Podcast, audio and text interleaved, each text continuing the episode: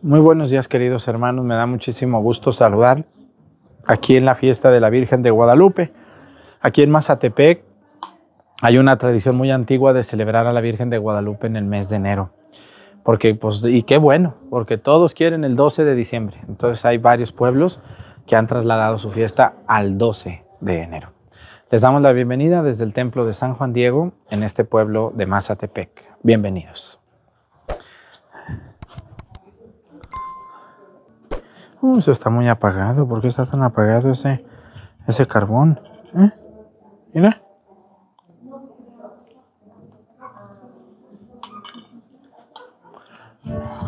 Reverencia a la cruz.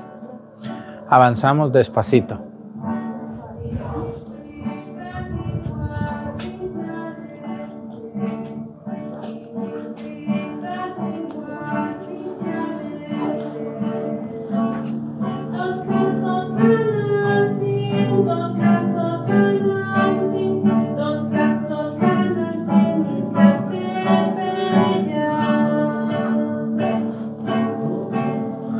Para que canten.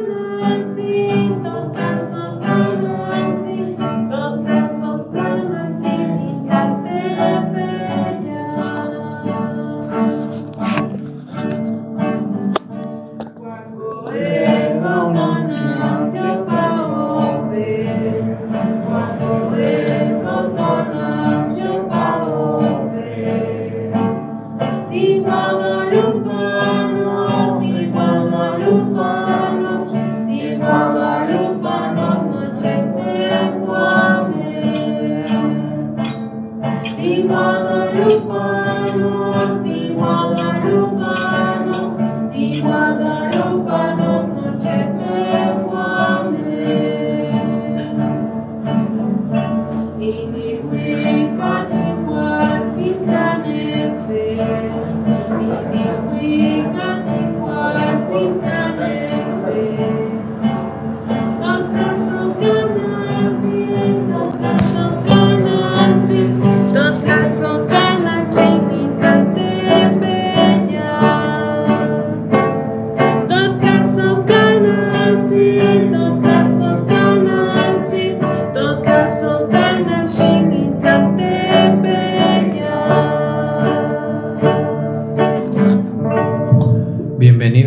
todos ustedes a esta celebración de Nuestra Señora la Virgen de Guadalupe. En este día 12 le seguimos celebrando a la Virgen. Quiero pedirle a Dios nuestro Señor por todas las personas que nos ven de diferentes lugares de México y el mundo. Hoy quiero pedirle a Dios por un país que se llama Uruguay, un país en Sudamérica muy muy importante, muy pequeñito geográficamente, pero muy importante. Pedimos por los uruguayos que nos ven ahí en su país o fuera de su país también. Y bueno, pues hoy quiero pedirle a Dios nuestro Señor también por un estado de la República Mexicana. Hoy vamos a pedir por Oaxaca. Allí en Oaxaca, su capital, la ciudad de Oaxaca, por Puerto Escondido, por, por eh, Tehuantepec, por Pinotepa, por Huatulco, por este Pinotepa Nacional, por Guajuapan, por Mitla, por cuál otra, por la por los Mijes, toda la región de los Mijes y por todo el estado de Oaxaca es enorme. ¿Saben cuántos municipios tiene Oaxaca? Más de 500 municipios porque es enorme, es muy grande. Entonces pedimos por Oaxaca que nos ve tantísima gente también en ese bellísimo estado de Oaxaca. Bueno, hoy quiero pedirle a Dios nuestro Señor también por un oficio, quiero pedirle a Dios nuestro Señor por todas las personas que se dedican al negocio de la comida, todos los que hacen banquetes, los que tienen cocinas económicas, los que trabajan en los mercados vendiendo comida, los que venden en la calle, los que tienen restaurantes, los que venden banquetes, tanta gente que se dedica al negocio de la comida, ¿verdad que sí? Pedimos por ellos, por los que venden comida en diferentes lugares de, de su ciudad o de su pueblo donde ellos viven. Bueno, pues vamos a iniciar nuestra celebración en el nombre del Padre y del Hijo y del Espíritu Santo. La gracia de nuestro Señor Jesucristo, el amor del Padre y la comunión del Espíritu Santo esté con todos ustedes. Pidámosle perdón a Dios por todas nuestras faltas.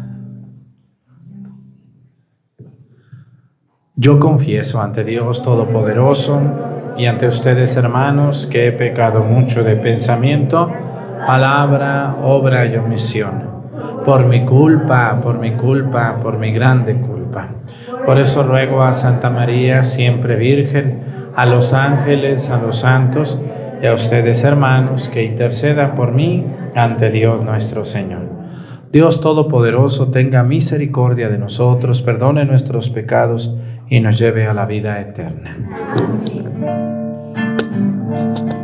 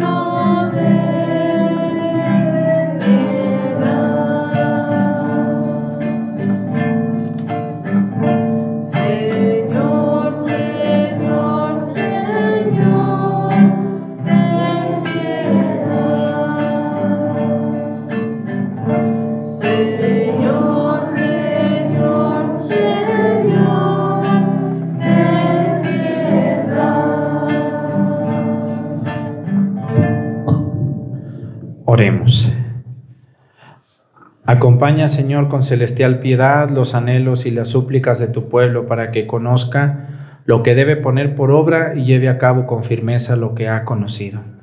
Por nuestro Señor Jesucristo, tu Hijo, que vive y reina contigo en la unidad del Espíritu Santo y es Dios por los siglos de los siglos. Amén. Siéntense un momentito, por favor. Del primer libro de Samuel. En aquellos días se reunieron todos los ancianos de Israel y fueron a Ramá a ver a Samuel y le dijeron, Mira, tú ya eres viejo y tus hijos no siguen tus ejemplos. Danos pues un rey para que nos gobierne, como sucede en todos los pueblos. A Samuel le disgustó que le hubieran pedido un rey que los gobernara entonces Samuel invocó al Señor y éste le respondió, Dale al pueblo lo que te pide, pues no es a ti a quien rechazan, sino a mí, porque no me quieren por rey. Samuel comunicó al pueblo que le había pedido un rey las palabras del Señor y dijo, Vean cómo los tratará el rey que reine sobre ustedes Tomará a sus hijos y los hará servir en los carros y en la caballería de él, y los hará correr delante de su propio carro. A algunos de ellos los pondrá al frente de mil soldados y a otros de cincuenta. A otros los obligará a labrar y cosechar sus tierras. A otros los hará fabricar armas para la guerra y aparejos para sus carros. Tomará también a las hijas de ustedes como perfumistas, cocineras y reposteras. Les quitará a ustedes sus mejores campos, viñas y olivares, y se los dará a sus ministros. Exigirá el diezmo de lo que produzcan los sembrados y viñas de ustedes, y se los dará a sus ministros y a sus criados Tomará los criados y criadas de ustedes, sus mejores bueyes y asnos, y los empleará en los trabajos de él. Les exigirá el diezmo de sus rebaños, y ustedes mismos se convertirán en sus esclavos. Aquel día clamarán al Señor contra el rey, que ustedes mismos elijan, pero el Señor no les responderá. El pueblo, sin embargo, se negó a escuchar las advertencias de Samuel y gritó, No importa, queremos tener un rey y ser también nosotros como las demás naciones. Nuestro rey nos gobernará y saldrá al, y saldrá al frente de nosotros en nuestros combates. Samuel oyó las palabras del pueblo y se las repitió al Señor, y el Señor le dijo, hazles caso y que los gobierne un rey. Palabra de Dios.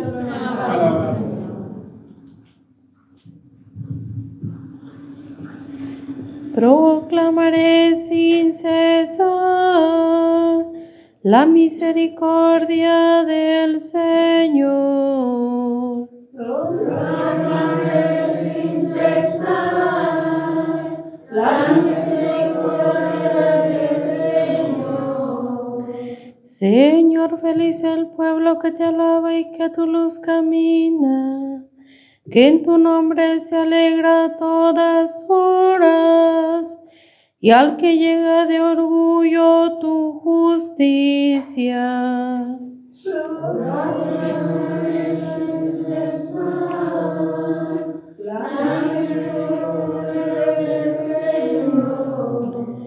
Feliz porque tú eres honor y fuerza, y exalta tu favor nuestro poder. Feliz porque el Señor es nuestro escudo y el Santo de Israel es nuestro Rey.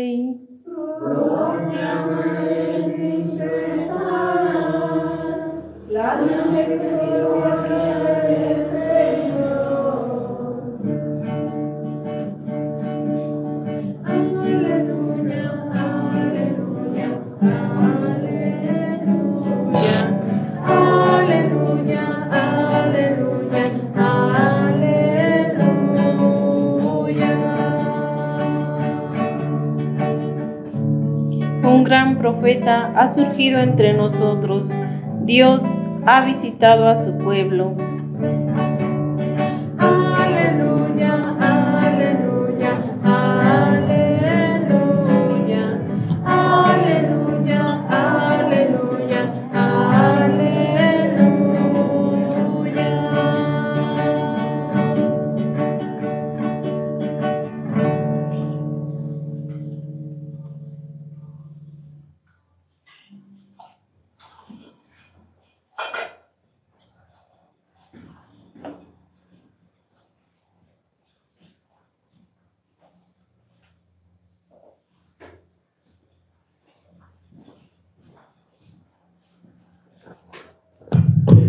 El Señor esté con ustedes. Lectura del Santo Evangelio según San Marcos.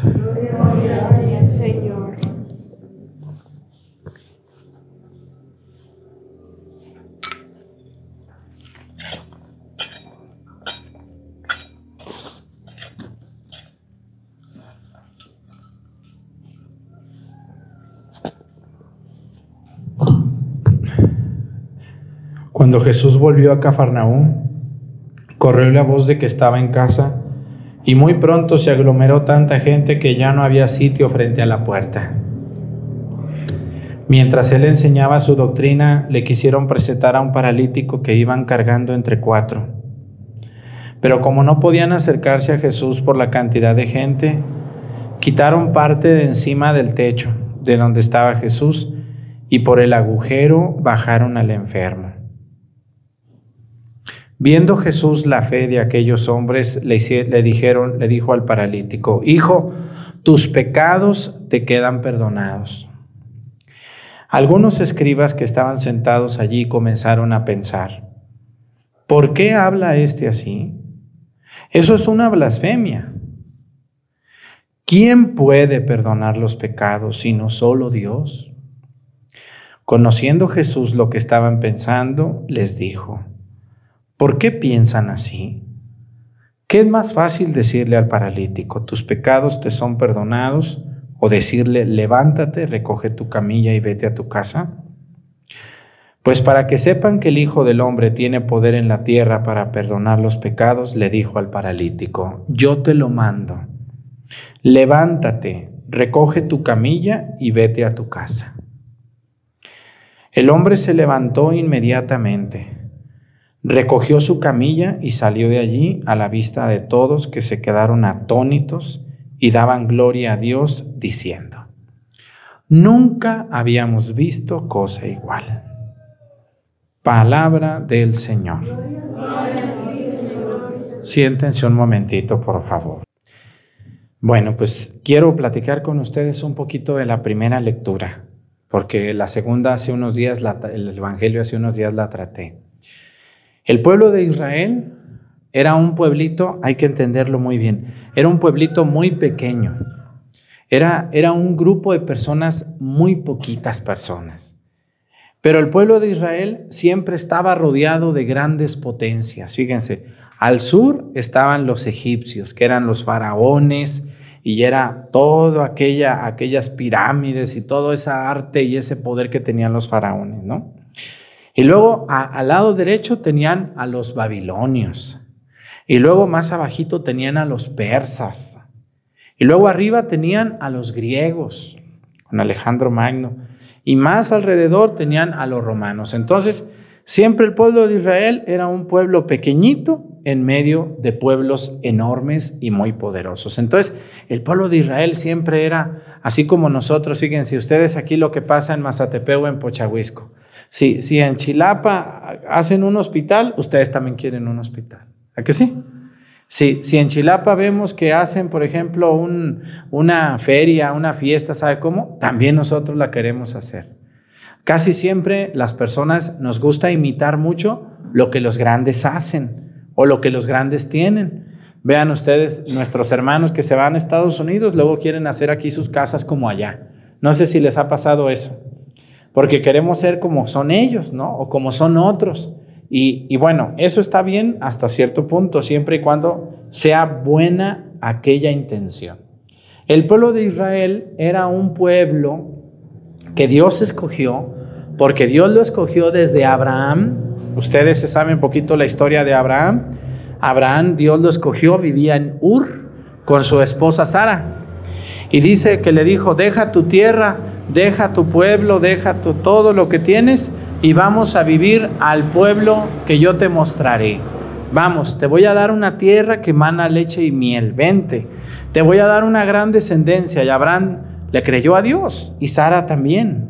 Y se fueron a vivir a Hebrón, Hoy es una ciudad de Israel y a otras partes de lo que hoy es Israel. Y allí vino su hijo Isaac y su hijo Ismael, y luego viene su nieto Jacob, y su nieto Esaú, y luego vienen sus bisnietos, los doce hijos que tuvo Judá, este, este Jacob, Judá, Efraín, Manasés, Aser, Neftalí, Dan, etc. Y luego ya vienen toda la historia que sabemos, pero un pueblo siempre era gobernado. Entonces, los judíos, los, los hebreos, querían tener un rey. ¿Por qué querían tener un rey? Porque los demás pueblos tenían rey y decían, no, pues si los demás pueblos tienen rey, también nosotros queremos tener rey. Pero ya tenían un rey, fíjense, no, no así nombrado, no era como tal un rey, sino que Dios siempre ponía como a un hombre a la cabeza del pueblo. ¿Se acuerdan cuando Dios saca al pueblo de Israel de Egipto? ¿Se acuerdan de la película de los diez mandamientos? ¿Ya la vieron o no la han visto? Esa película está basada en el libro del Éxodo y de Génesis donde acuérdense que Moisés le avienta el palo al faraón y se hace, se hace una víbora, ¿se acuerdan esa escena? O cuando con la vara abre el, el, mar rojo Moisés para que el pueblo de Israel pueda salir, o las plagas de Egipto, todo eso, ¿no? Que ustedes a lo mejor han visto en alguna película, pero que está en el libro del Éxodo. Entonces, eh, el pueblo de Israel siempre tenía como una cabeza, Moisés, y luego se muere Moisés en el monte Nebo y viene Josué, ¿no? A gobernar al pueblo de Israel. No como rey, pero como un líder puesto por Dios. Y después de Josué vienen otros. Y hay una época en la que se escribió este libro que se llama la época de los jueces. Y ahí aparece un hombre muy importante llamado Samuel. Samuel, que era hijo de su mamá Ana, y de su papá Elcaná, así se llamaba su papá. Y Samuel se va a convertir en un elegido de Dios.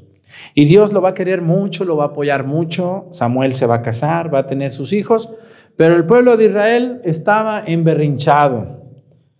Y le dijo, le dijo a Samuel, le dijo, pídele por favor a Dios un rey, dice. Queremos un rey. Dice, porque tú ya eres viejo y tus hijos no siguen tu ejemplo. ¿Qué le estaban diciendo al pobre de Samuel? Tú ya estás viejo, quítate. Tú ya estás viejo. ¿Y tus hijos qué? No siguen tu ejemplo. Bueno, pues le estaban diciendo que sus hijos no servían para nada, ¿verdad? Como luego, luego suele suceder, ¿eh? A veces ustedes, dice el dicho que padres, padres trabajadores, hijos inútiles, ¿no? Y, a, veces, a veces se cumple esto. A veces los papás, la mamá es muy trabajadora y la hija es una inutilona, pero bien hecha y derecha, ¿no? Entonces, ¿por qué? Por tanto, pero no vamos a hablar de ese tema ahorita, vamos a hablar del Evangelio, de la primera lectura. Dice que Samuel era un hombre viejo, o sea, sí lo querían, o sea, le decían, tú sí nos gobiernas bien, tú sí eres el encargado de Dios, Dios te puso, Samuel, a gobernar a este pueblo, ¿no?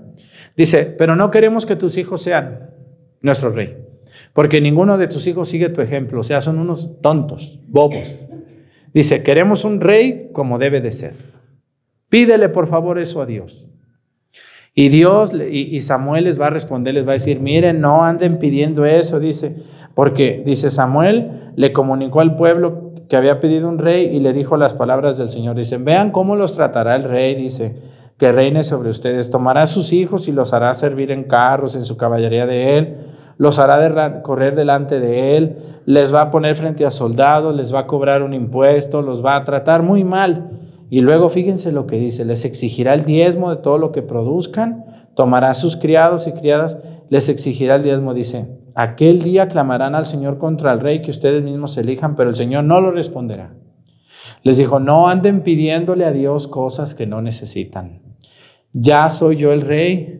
Y sobre todo, bueno, no era el rey como tal Samuel, pero era el encargado de Dios, porque Dios le va a responder al pueblo y le va a decir, a ver, tranquilos, yo soy su Dios y ustedes son mi pueblo. ¿Para qué quieren un rey? Pero el pueblo estaba encaprichado que quería un rey, como los otros pueblos. Y entonces el pueblo dice, sin embargo, dice, se enojó, se negó a escuchar las advertencias de Samuel y dijo, no importa, vámonos. ¿Cómo ven lo que les digo? No importa todo lo que nos digas. Nosotros queremos un rey, Samuelito. Y no queremos a tus hijos. Entonces Samuel pues se puso triste porque les dijo, les va a ir mal. Y miren, ¿qué nos enseña este evangelio? Ahorita voy a hablar. Ahorita voy a hablar, dice, queremos tener un rey y ser también nosotros como los demás naciones, dice. Nuestro rey nos gobernará y saldrá al frente de nosotros. Samuel oyó las palabras del pueblo y se las repitió el Señor y el Señor le dijo, al descaso y que los gobierne un rey. Ahí les va lo que yo les quiero enseñar y lo que nos enseña esta primera lectura. ¿Muchos de ustedes alguna vez han puesto su confianza en algún gobernante? Yo creo que sí, ¿no? Y más ahorita que va a haber elecciones, yo no voy a hablar mal de ningún partido político, ni bien, ni de ningún candidato o candidata. ¿No han puesto su confianza alguna vez ustedes en un hombre, en una mujer que los gobierna? Ahora sí, este, que esta señora, este señor, este sí nos va a hacer, este sí nos va a ayudar, este sí nos, este sí lo otro. Pasan los años, y no es cierto, a veces suben las cosas, todo está bien caro, los impuestos y muchas cosas. No voy a hablar de temas de ese tipo, pero a veces no se han sentido defraudados por un gobernante. Yo creo que sí. Se han sentido usados, les han subido muchas cosas, etc. Esto es lo que nos quiere enseñar hoy Dios. Hey, no debemos de poner nuestra confianza en un gobernante del partido que sea. Debemos de poner nuestra confianza en Dios. Debemos de pedirle a Él que nos ayude, que nos gobierne Dios nuestro Señor. Yo estoy seguro, miren, si nuestros políticos en nuestro México lindo y querido fueran personas que temen a Dios, otra cosa sería nuestra historia. Yo, cuando veo noticias, me da tanta tristeza ver con qué ligereza hoy las personas que nos gobiernan roban. Ustedes los que están viendo la misa y se dedican a la política, ¿no les da miedo tener que darle cuentas a Dios de las cosas o de, las, o de, los, o de los dineros que se han robado? Porque van a darle cuentas a Dios. Robar es un pecado. Y también cuántas personas le han robado las ilusiones a las personas. ¿Cuántas personas de ustedes que cooperen para esto, que vamos a hacer esto y no se hace nada? Se pierde el dinero, se pierden las ilusiones, se pierden las ganas y ya no creemos en eso. Hoy yo me fijo que en las votaciones muchas personas votan, pero muchas no. ¿Por qué creen que no vota la gente? ¿Tendrán flojera? ¿Estarán muy ocupados? ¿O por qué no votan las personas? ¿Por qué han perdido qué? La fe en esas situaciones que debería de ser muy bueno que todos votáramos. Pero hay muchas personas que no votan porque han perdido la fe en esto. Y yo les quiero decir, este pueblo de Israel le pidió un rey a Dios, teniendo a Samuel como rey. Vamos a escuchar más adelante cómo, cómo Dios le va a conceder un rey al pueblo.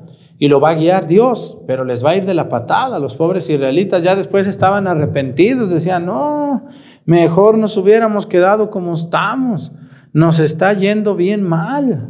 Así es muchas veces. Miren, los seres humanos no entendemos y andamos allá creyéndonos los poderosos, los sabios. Y vean, yo a mí me da tanto gusto saber que hay municipios en México, sobre todo los municipios originarios, que se rigen por usos y costumbres. No sé si ustedes saben, yo me acuerdo aquí en, aquí en Guerrero hay dos o tres municipios donde los partidos políticos no existen. Ellos se rigen por usos y costumbres eligen a una persona del pueblo sin partidos políticos y él los gobierna. Y así están bien. Pero ¿qué pasa con el pueblo? No, nosotros queremos ser como los grandes, que nos pongan como es igual que todos. Y a veces nos equivocamos, nos equivocamos muchas veces. Y esto aplica en todo, ¿eh? no nomás aquí en esta situación. Muchas veces desconfiamos de Dios Hemos perdido la confianza en Dios y hemos puesto nuestra confianza en una persona. Vean, cuando nosotros, cuando ustedes se casan, le ponen toda su confianza en el hombre ese con el que se casaron o en la mujer. ¿Y qué pasa cuando los defrauda? ¿Qué se siente? ¿Qué se siente? Ay, yo pensaba que casándome se me iban a acabar los problemas. Hay algunas atarantadas que el viejo les dice, no te apures, mi chula, yo cuando te cases conmigo, yo te voy a poner quien te ayude, quien te limpie, quien todo. Y ahí está la bemba ahí. Ay, sí, este sí me conviene. ¿eh? Y luego cuando les hablan bonito del hombre o de la mujer, oye, tu novia, qué guapa está. Ya me dijeron que es muy inteligente, que es muy trabajadora. Y uy, el hombre se sonroja, se emociona, que porque la mujer con la que se va a casar es muy buena, es muy linda en sus sentimientos. Y todo mundo se casa súper, súper, súper, súper, súper ilusionado, obsesionado, enamorado y todo lo que termina en ado. ¿Verdad que sí se acuerdan cuando se andaban casando y, ay, contigo sí la vamos a hacer? Y allá en su casa tenían muchos problemas ustedes con su mamá, con su hermano, con alguien de su casa. Dicen, no, pero ahora que me case ya se van a acabar mis problemas. ¿Sí se acabaron? ¿Sí se acabaron? No, nomás cambiaron, ¿verdad que sí? Nomás nos los llevamos a la otra casa. A veces salió peor, ¿verdad? Salió peor. Yo, yo sé que la vocación al matrimonio es, es complicada, es difícil. Ah, el otro día vino una señora de esas muy afligidas con los padres y luego me dijo, ay padrecito, pobre de usted, yo, yo le he pedido a, mi, a Dios nuestro Señor que, que pronto ya ustedes los dejen casarse, pobrecitos de ustedes, deberían de tener su mujer que los acompañe, que el padre pudiera tener hijos. Ay, Padre, yo le pido tanto a Dios que pronto ya les permitan poder tener su esposa y sus hijos. Le dije, señora, ¿y usted por qué está tan afligida o qué? Ay, es que yo me da tristeza verlo. Le digo, señora, pero yo soy el hombre más feliz del mundo así. Yo no me quiero casar. Yo no quiero tener hijos. Cuando veo los de ustedes se me quitan las ganas. ¿O si es la gran realización, señores? ¿Qué dicen ustedes? ¿Si se les acabaron todos sus problemas? No. Y muchas veces, miren, un error que ustedes cometen y que cometen los casados es poner toda su confianza en ese viejo, en esa mujer, y se olvidan de Dios. No, que Dios ni que ocho cuartos. Yo conozco ahorita, a mí me da tanta tristeza cuando los caso y luego ya no los veo en misa nunca. Digo, ¿y dónde quedaron estos dos? No, ya se casaron, ellos ya viven allá en su casa muy a gusto. Pero no vienen a misa. No, ellos son el uno para el otro. Ni qué Dios, ni qué ocho cuartos, ni qué Virgen María, ni qué rezo, ni qué misa, ni qué nada de eso. Ellos son el uno para el otro. Y esa señora muy afligida me da risa a mí porque me han llegado varias o varios así también que me dicen nombres. Dicen, no, pobre del padre, debería de, de darles permiso de casarse. A ver, les voy a hacer dos preguntas y ustedes me dicen qué tal está esto. Primero que nada, ¿es, es, ¿ustedes creen que es fácil ser sacerdote? ¿Qué creen ustedes? ¿Está fácil o no está fácil? No.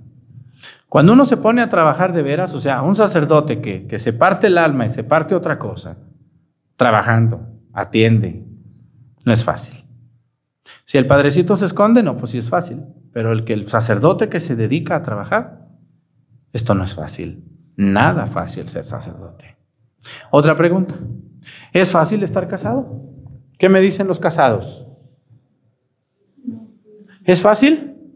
Y luego, ¿por qué esa hermosura cuando se casaban, unas fotos tan de unas caras como de la Virgen María, así, enamoradas ahí, todas como en sueños, el príncipe azul muy guapo, el muchacho, y ahorita les toman fotos ahí echando maromas y sabe que tantas fotos les toman a los esposos y Ay, Dios mío, una belleza, una fiesta nonona y que el brindis por los novios y que vivan los novios y bailan el vals y les ponen billetes y la barbacoa y todo. ¿Sí se han fijado? Ay, vela qué contenta se ve. Está muy contenta ahora que se casó. Mira el muchacho, velo qué contento está. ¿Cómo, nos ven, ¿Cómo los ven en dos años? Más o menos. ¿Igual? ¿Bailando el vals? Ya no. Ahora viene la tercera pregunta. ¿Se imaginan si ser sacerdote es difícil? Ahora imagínense el sacerdote casado. No, pues se muere uno. Imagínense el, padre con las dos cosas, ser sacerdote y estar casado. No, pues es la muerte eso. La muerte. Por eso la iglesia es sabia. La gente que sufre porque los padres no se casan, ellos ni son sacerdotes, ni tienen hijos sacerdotes, ¿qué les preocupa a ustedes? ¿En qué, ¿Por qué les aflige tanto eso? Yo les quiero invitar, hermanos, debemos de confiar más en Dios. Cuando ustedes se casan, deben de confiar más en Dios y, rezar. ¿Quién, ¿Quién de ustedes rezaba cuando eran novios? Con su novio o con su novia. Ni uno de ustedes. Nomás platicaban y se abrazaban y se besaban y se iban a comer. ¿Qué rezar ni qué ocho cuartos? Nada, no rezaban. Por eso les fue de la patada, porque se les olvidó rezar. De novios y de recién casados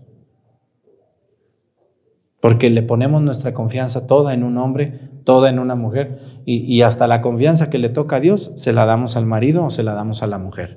Sigan confiando ustedes en las personas. Debemos de confiar en las personas, sí, pero no todo. Debemos de confiar en Dios.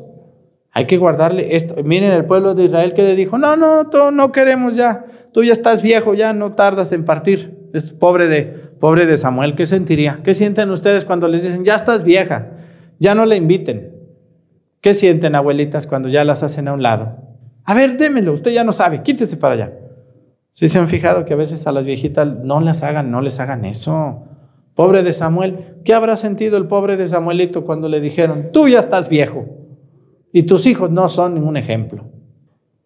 Pobrecito, no les hagan feo. Cuando la viejita se ponga a hacer su salsa, déjenla que se pegue ahí o algo ahí. Ándele, pues, usted quería hacerla, pues hágala. Ándele, enchílese ahí con el chile moliéndolo. Ándele, déjenlas, dejen, no les diga nada, porque se van a sentir tristes. Y hay que tener nuestra confianza en Dios, como, como Samuel les reclamó, les dijo, miren, si les ponemos un rey va a pasar esto. No nos importa, dicen. Bueno, ¿cuántas veces ustedes le dijeron a su hija, mira hija, ese muchacho como que no me gusta? No me importa, tú no te metas en mi vida. ¿No les han dicho? ¿Eh? Mira, mi hijo, esa muchacha como que no me gusta para ti. Yo como que veo que no me importa, yo es el amor de mi vida y a ti qué te interesa. Y yo no te dije nada cuando te casaste con mi papá y, que sabe cuánto y que... ¿eh? Así se puso el pueblo. Y ya verán lo que va a pasar. No dejen de ver la misa todos los días, estos días, porque vamos a seguir leyendo el libro del profeta Samuel, el, perdón, el libro de Samuel, donde va a ir narrando todo lo que les fue pasando por haber escogido un rey, hombre, y no haber escogido a su Dios como rey. Por eso la reina de los mexicanos es la Virgen de Guadalupe. No, no, no un político ni una política. Dejen de ser así. Ahorita ya se vienen las elecciones y ya vean cómo están listos ya para salir con sus matracas, ¿verdad que sí? Sí, los matraqueros, ¿sí han visto los matraqueros? Viene el candidato, la candidata y viva, viva, viva, porque su confianza está puesta en una persona y se han olvidado de Dios. Qué tristeza. Y les va a los van a decepcionar, como tantas veces los han decepcionado y no, es, no, aprenden la lección de que la confianza la debemos de poner primero en Dios, primero en Dios nuestro Señor, en todo lo que hacemos. Tengan mucho cuidado. Hace unos días me buscó una muchacha y me dijo, oiga padre, dice, yo el otro día oyendo su misa, me entró una duda. Fíjese padre que mi novio no es católico. Y vengo a pedirle un consejo. Yo lo quiero mucho, él también a mí. Pero yo soy muy, yo le dije, ¿tú eres muy católica o eres católica facilona? De esas catoliquitas de mentiritas. De esas que vienen a misa cuando les da su regalada gana, como hay tantas catoliconas así. No dice, yo soy católica de a de veras, padre. A mí me gusta rezar, me gusta ir a la iglesia, me gusta comulgar, me gusta, me gusta portarme bien. Le digo, bueno, pues te felicito que seas una buena cristiana, una buena católica. Me dijo, padre, pero mi esposo, mi novio no es católico. Le dije, ¿usted qué me recomienda, padre? Y les voy a dar mi consejo. No se casen. ¿La Iglesia Católica permite que se casen con otra persona que no sea católica? Sí, sí se permite.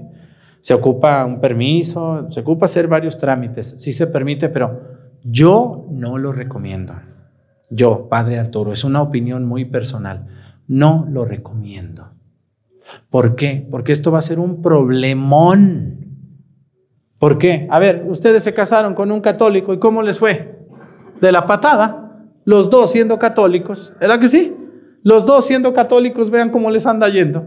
Ahora, si uno fuera católico y el otro no, no, pues ahí van a salir chispas y centellas, ¿verdad? Cuando nazca la primer cría y luego digan, ¿dónde lo bautizamos? ¿Contigo o conmigo? No, conmigo. No, contigo. No, conmigo.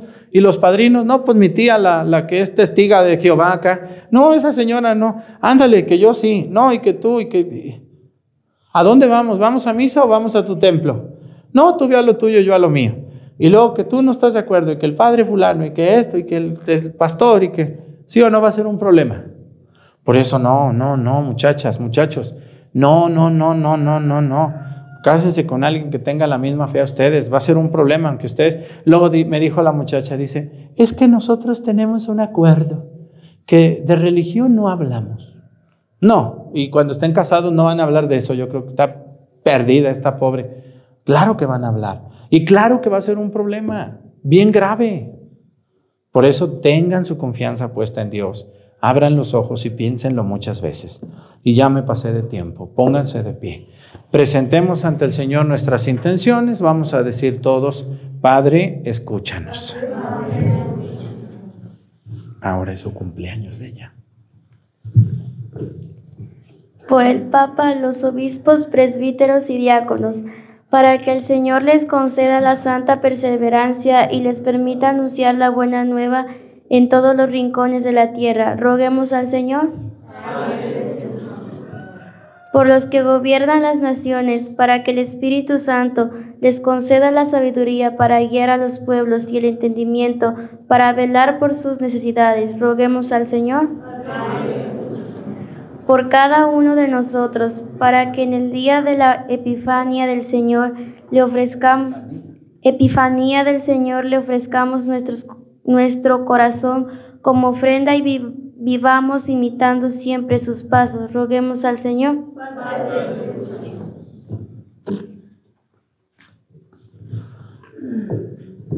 Pidamos a Dios por todas las personas que nos gobiernan, por nuestros presidentes, por los senadores, los diputados, nuestro gobernador o gobernadora, nuestras autoridades. Que Dios les ayude a tener un entendimiento como Dios nuestro Señor y los ayude a gobernar con la mirada de Cristo. Por Jesucristo nuestro Señor, siéntense por favor.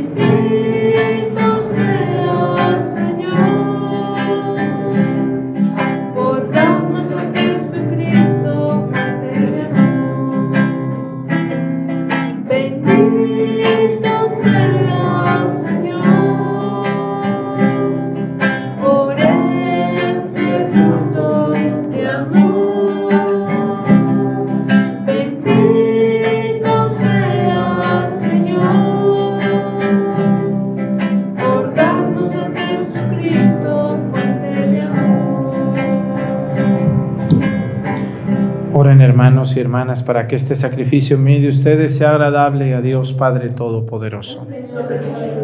Este sacrificio para la alabanza y gloria de su nombre, para nuestro bien y el de toda su santa iglesia. Te pedimos, Señor, que sea agradable la ofrenda de tu pueblo por la cual recibimos la santificación y obtenemos lo que piadosamente pedimos. Por Jesucristo nuestro Señor, el Señor esté con ustedes. Levantemos el corazón. Demos gracias al Señor nuestro Dios. En verdad es justo y necesario, es nuestro deber y salvación darte gracias siempre y en todo lugar, Señor Padre Santo.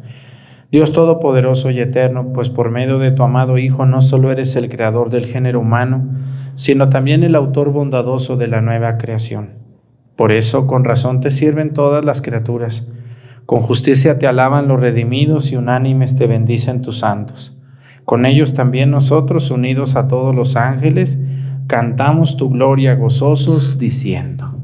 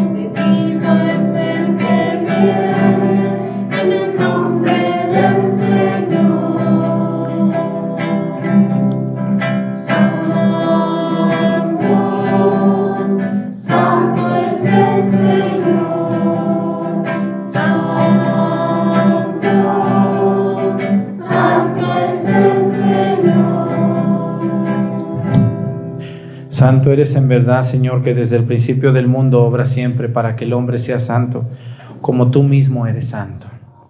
Te pedimos que mire los dones de tu pueblo y derrame sobre ellos la fuerza de tu Espíritu, para que se conviertan en el cuerpo y la sangre de tu amado Hijo Jesucristo, en quien nosotros también somos hijos tuyos. Aunque en otro tiempo estábamos perdidos y éramos incapaces de acercarnos a ti, nos amaste hasta el extremo. Tu Hijo, que es el único justo, se entregó a sí mismo a la muerte, aceptando ser clavado en la cruz por nosotros. Pero antes de que sus brazos extendidos entre el cielo y la tierra trazasen el signo indeleble de tu alianza, él mismo quiso celebrar la Pascua con sus discípulos. Mientras comía con ellos, tomó pan.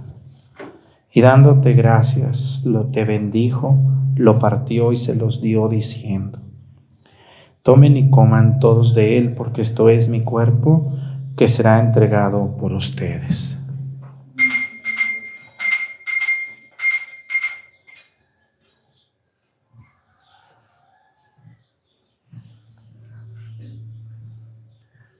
Del mismo modo, acabada la cena, sabiendo que iba a reconciliar las cosas en sí mismo por su sangre derramada en la cruz, tomó el cáliz lleno del fruto de la vid y dándote gracias de nuevo, lo pasó a sus discípulos diciendo, Tomen y beban todos de él, porque este es el cáliz de mi sangre, sangre de la alianza nueva y eterna, que será derramada por ustedes y por muchos para el perdón de los pecados Hagan esto en conmemoración mía.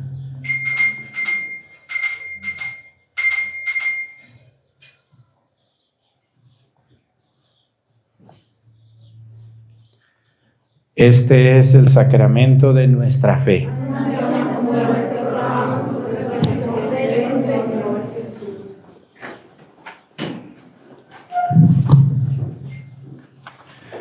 Así pues, al hacer el memorial de tu Hijo Jesucristo, nuestra Pascua y nuestra paz verdadera, celebramos su muerte y resurrección de entre los muertos, y mientras esperamos su venida gloriosa, te ofrecemos, Dios fiel y misericordioso, la víctima que reconcilia a los hombres contigo. Mira bondadosamente, Padre misericordioso, a quienes unes a ti por el sacrificio de tu Hijo, y concédele por la fuerza del Espíritu de tu Hijo, del Espíritu Santo, que participando de un mismo pan y de un mismo cáliz, formen en Cristo un solo cuerpo en el que no haya ninguna división. Guárdanos siempre en comunión de fe y amor con nuestro Papa Francisco y nuestro Obispo José de Jesús. Ayúdanos a esperar la venida de tu reino hasta la hora en que nos presentemos a ti, santos entre los santos del cielo. Con Santa María, la Virgen Madre de Dios, con los apóstoles y con todos los santos, con nuestros hermanos difuntos que confiamos humildemente a tu misericordia entonces, liberados por fin de toda corrupción y constituidos plenamente nuevas criaturas, te cantaremos gozosos la acción de gracias de tu ungido, que vive eternamente.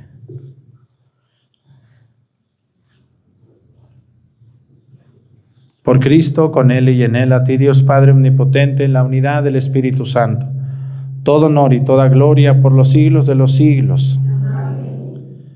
Fieles a la recomendación del Salvador y siguiendo su divina enseñanza, nos atrevemos a decir, Padre nuestro,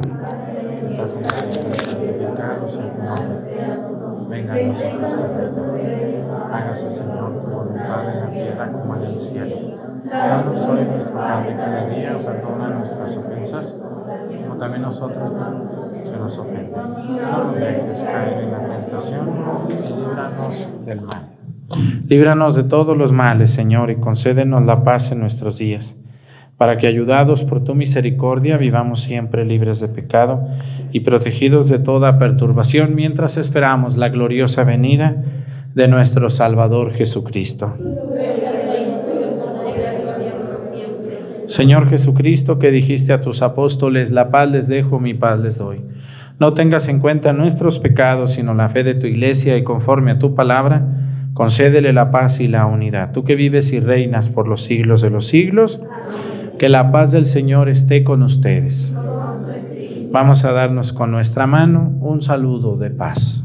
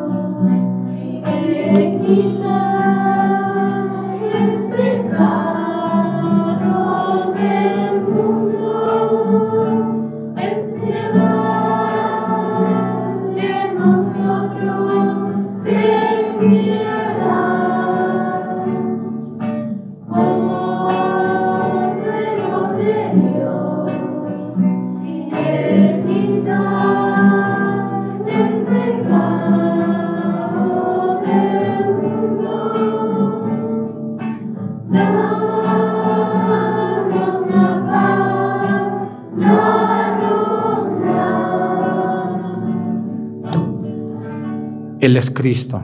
Es el Cordero de Dios que quita los pecados del mundo. Dichosos los invitados a la cena del Señor.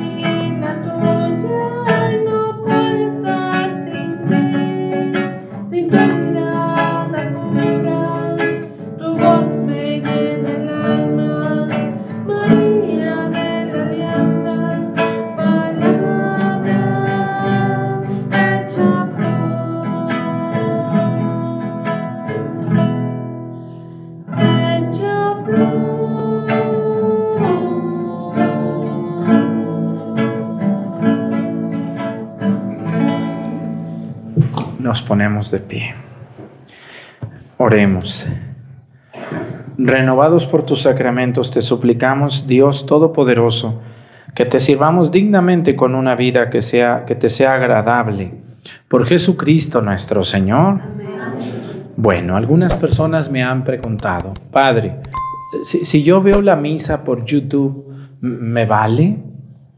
La verdad es, ahorita no es válida para quien sí puede ir a su casa, a su parroquia, ¿no?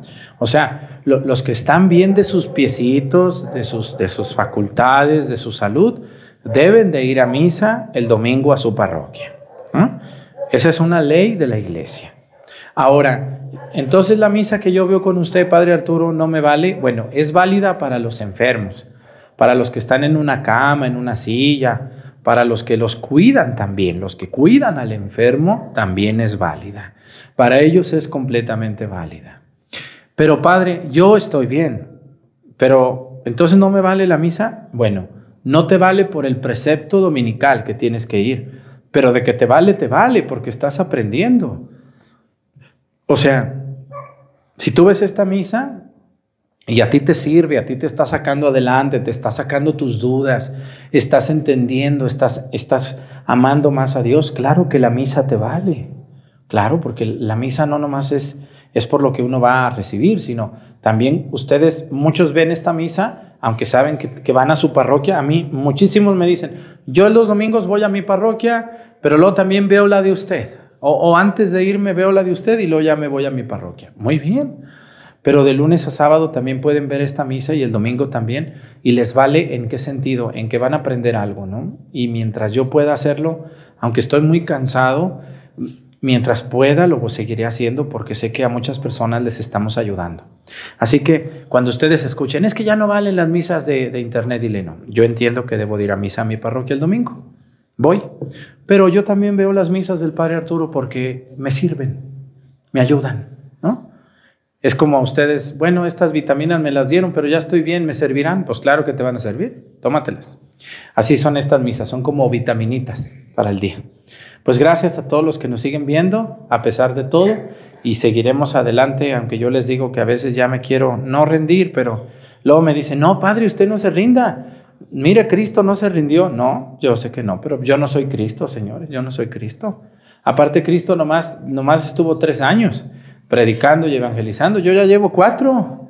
Ya voy para cuatro y no, ya estoy cansado, ya estoy cansado, pero, pero pues sí, Cristo, pues, pero yo no soy Cristo, pues, ¿eh? ¿no? Nuestro Señor, Él sí tenía, Él tenía el Espíritu Santo, tenía a Dios, su Padre, que lo protegía, que lo cuidaba, que lo fortalecía. Yo, ¿qué tengo? Pues nomás mi ángel de la guarda, duras penas, ¿eh? y es todo lo que soy, un ser humano, cansado también, ¿no? Por eso, gracias por comprenderme que a veces estoy muy cansado. El Señor esté con ustedes. La bendición de Dios Padre, Hijo y Espíritu Santo descienda sobre ustedes y permanezcan para siempre. Que tengan un bonito día, nos vemos, bonito fin de semana para todos ustedes.